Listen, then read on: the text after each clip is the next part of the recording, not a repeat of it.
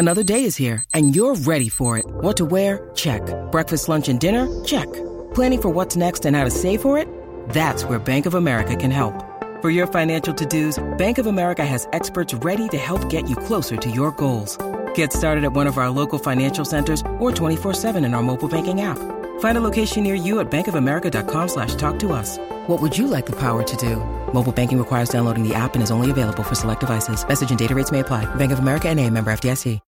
When you need mealtime inspiration, it's worth shopping Kroger, where you'll find over 30,000 mouthwatering choices that excite your inner foodie. And no matter what tasty choice you make, you'll enjoy our everyday low prices, plus extra ways to save, like digital coupons worth over $600 each week. You can also save up to $1 off per gallon at the pump with fuel points. More savings and more inspiring flavors make shopping Kroger worth it every time. Kroger, fresh for everyone. Fuel restrictions apply.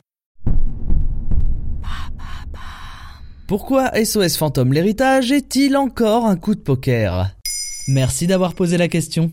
Tremblay fantôme, Ghostbuster est de retour au cinéma. SOS Fantôme l'héritage débarque dans les salles le 1er décembre 2021. Le quatrième film d'une saga qui n'est plus à présenter. Allez si, présente-le nous quand même là pour nos auditeurs troglodytes. Ok, revenons au premier film sorti en 1984. On y suit trois chercheurs en parapsychologie à la tête d'une entreprise pas comme les autres, car comme l'indique le titre original, Ghostbuster raconte l'histoire de chasseurs de fantômes. À l'aide d'un équipement déjanté dont l'emblématique voiture Ecto One il tente de capturer les ectoplasmes qui pullulent de plus en plus dans les rues de New York. Ce premier opus est un carton. À sa sortie, il encaisse 23 millions de dollars en seulement 7 jours et près de 10 fois plus sur la seule année de 1984. Pourtant, à l'origine, l'idée du film est signée sur un coup de poker. Le casting et le tournage sont chaotiques, la plupart des scènes filmées en extérieur le sont sans permis de tournage, mais cette fabrication pleine de bouts de ficelle tient bon grâce à l'ambiance qui règne sur le plateau, en partie grâce aux nombreuses improvisations de Bill Murray.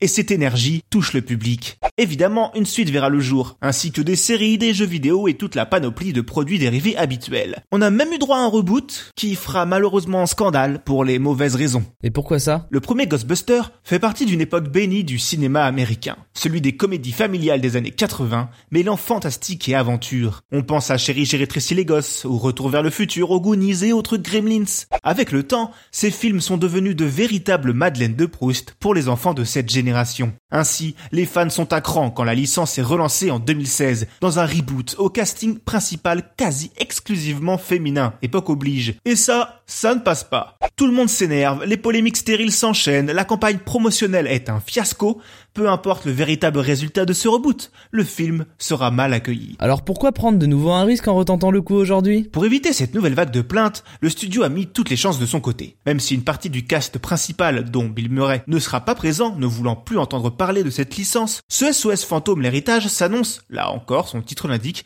comme une suite directe des deux films originaux.